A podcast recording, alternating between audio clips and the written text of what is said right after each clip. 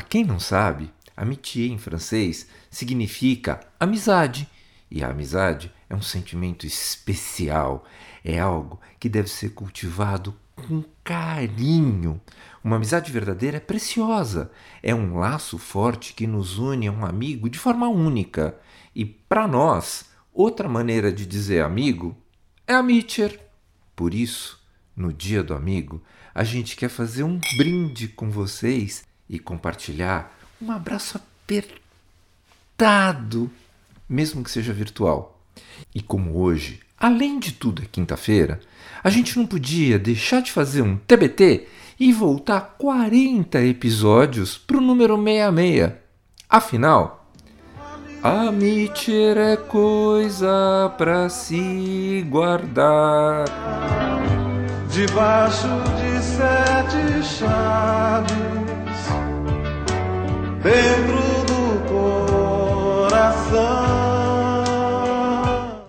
Dá um like, um joinha, um milhão de coraçõezinhos.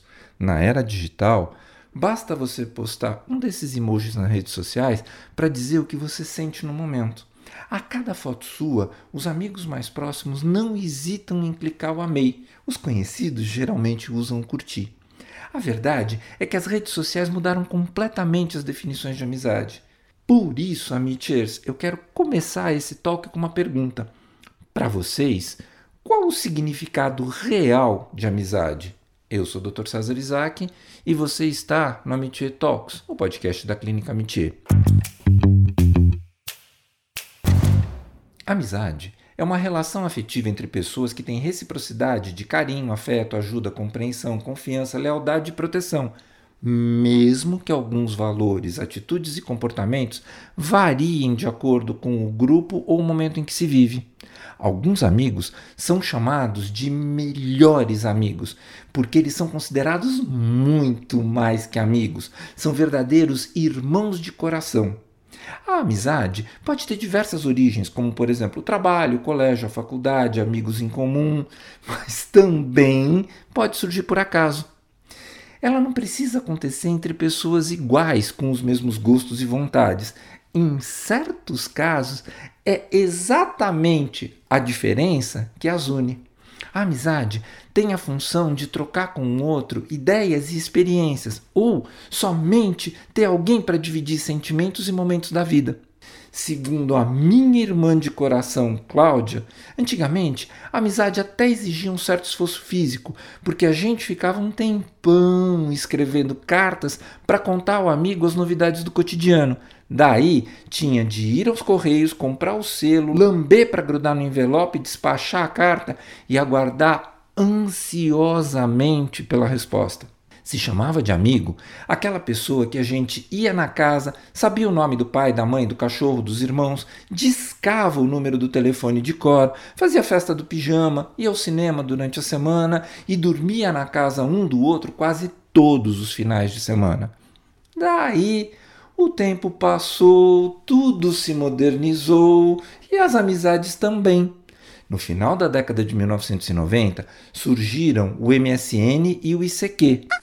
Daí, amigo era o top 5 do MSN. Aquela pessoa que quando a janelinha subia você clicava desesperado para ver a conversa.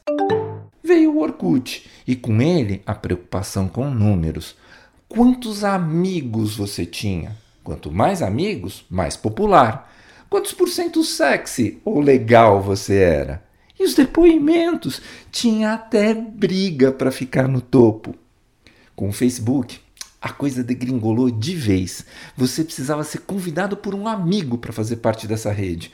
Hoje, você tem amigos adicionados que, quando vê na rua, finge que não viu ou torce para não ser reconhecido. Às vezes, você está rolando a timeline e se depara com a foto de um ser humano que você não tem a menor ideia de onde conhece ou como foi parar na lista de amigos do Face. Você descobre que os seus amigos ficaram noivos, se mudaram de cidade, casaram, tiveram filhos, não através de uma conversa, mas pelo feed do Instagram. O WhatsApp fez com que tudo virasse grupo. E com isso, aquelas discussões intermináveis no grupo de amigos da faculdade ou as 8.835 mensagens de bom dia Meu Deus, quem são essas pessoas? Você se pergunta. Calma, eu não estou aqui dizendo que a amizade puramente virtual seja uma mentira. Eu acredito na internet como uma ferramenta que pode ser usada para o nosso bem ou mal, como qualquer ferramenta. Pela internet, eu posso ver e falar todos os dias com os amigos que moram nos Estados Unidos ou a família que está na Europa. Mas, respondendo à nossa pergunta inicial, acontece que nunca foi fácil definir amizade. Porém, é fácil entender que esse sentimento está sempre relacionado ao prazer e à alegria. A amizade verdadeira é aquela que existe entre pessoas ou entre pessoas e animais, onde um pode confiar no outro acima de qualquer coisa e independentemente de qualquer coisa. Amigo é aquela pessoa para quem você pergunta: "Vamos para a merda junto comigo?" E a resposta é de ônibus, de metrô ou de Uber? Né, André? Ou alguém para quem você manda mensagem de noite ou no meio do fim de semana dizendo socorro, grava um vídeo para mim, é urgente, sabendo que a resposta é claro que sim, bora. Eu faço isso direto com a Mila. Ou ainda, aquela pessoa que te manda mensagem a uma hora da manhã dizendo: Doc, você está dormindo, né? mas tive um dia super corrido e só consegui fazer a marcação do texto agora. Não quis deixar para depois para não te atrasar. Beijos e boa noite.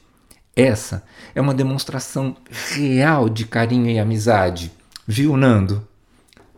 Uma amizade não é um presente, não surge automaticamente na vida. Amizades são construídas. As semelhanças nos aproximam, mas são as diferenças que constroem essa amizade. A amizade é como uma casa, uma edificação. Os alicerces, as colunas dessa construção são autoconhecimento, caráter, reciprocidade, compreensão e confiança, mas as paredes são construídas pelas diferenças. Isso, lógico, quando se trata de uma amizade verdadeira. Leandro Carnal, historiador e filósofo contemporâneo brasileiro, costuma dizer que, aspas para o Carnal, Amigo não é quem ouve os seus problemas. Para isso existem psicólogos. Amigo não é quem te empresta dinheiro. Para isso, tem banco. Amigo é aquele que tem a capacidade de reflexão, de análise das situações e amplia a sua percepção das coisas. O bom amigo te conhece. Ele é o único que pode dizer você está errado, sem te ofender, porque ele não quer puxar o teu tapete. Ele quer o melhor para você. Um inimigo vai dizer coisas para te prejudicar e, mesmo que ele esteja correto, ele não quer o seu bem. Fecha aspas. As amizades orgânicas vão se reinventando. Os amigos vão mudando de patamar, mas permanecem na vida servindo de baliza para sua transformação. Uma amizade verdadeira é longeva, é vitalícia. O que não quer dizer que você não se irrite às vezes, né? Você se irrita até com você mesmo, com a família, com quem ama. Não existem relações perfeitas, mas existem relações confiáveis. Não existem pessoas perfeitas. Existem pessoas confiáveis. Só boas pessoas têm amigos. Pessoas desonestas têm cúmplices. Aliás, uma vida sem amizade é uma vida vazia, é uma vida desperdiçada. A vida sem amigos é uma solidão pavorosa. E pior do que a solidão de estar sozinho é a solidão de quem está cercado de pessoas desconhecidas. Nessa vida, são poucas as pessoas que valem a pena, porque a conexão especial entre essas pessoas não é tão frequente. Às vezes, acontece uma vez só. Hoje em dia, o mundo anda tão online e on time que a gente nem tem tempo de parar para refletir sobre quantos e quem são os nossos amigos de verdade. Por isso, vai aí uma dica por mais que as amizades virtuais sejam uma tendência que veio para ficar, não se esqueçam dos amigos reais. Se um dia faltar energia elétrica e o celular descarregar, esses ainda vão estar tá lá. Amiters, enquanto vocês estavam me ouvindo, certamente pensaram em uma ou mais pessoas. Eu pensei em algumas escrevendo esse texto. Então, compartilhe esse toque com elas como uma forma de homenagem. E um beijo para cada um. Esse foi o Amitié Talks, o podcast da Clínica Amitié. Você pode ouvi-lo no Spotify, no Google Podcasts ou na sua plataforma de áudio preferida. Vale a pena seguir o Amitié Talks no Spotify, assinar no Apple Podcasts, se inscrever no Google Podcasts ou no Castbox e favoritar na Deezer. Assim, você recebe uma notificação sempre que tiver um novo episódio. O nosso podcast tem produção geral e edição de Mila Bessa, direção de Fernando Dourado. Se você quiser comentar, fazer sugestões ou participar dos nossos talks, entre em contato conosco pelas redes sociais. E não deixe de avaliar nosso podcast nas plataformas de áudio. No Spotify, você pode nos dar estrelinhas. Isso é muito importante pra gente. Eu sou o Dr. César Isaac e fico aqui até o nosso próximo encontro.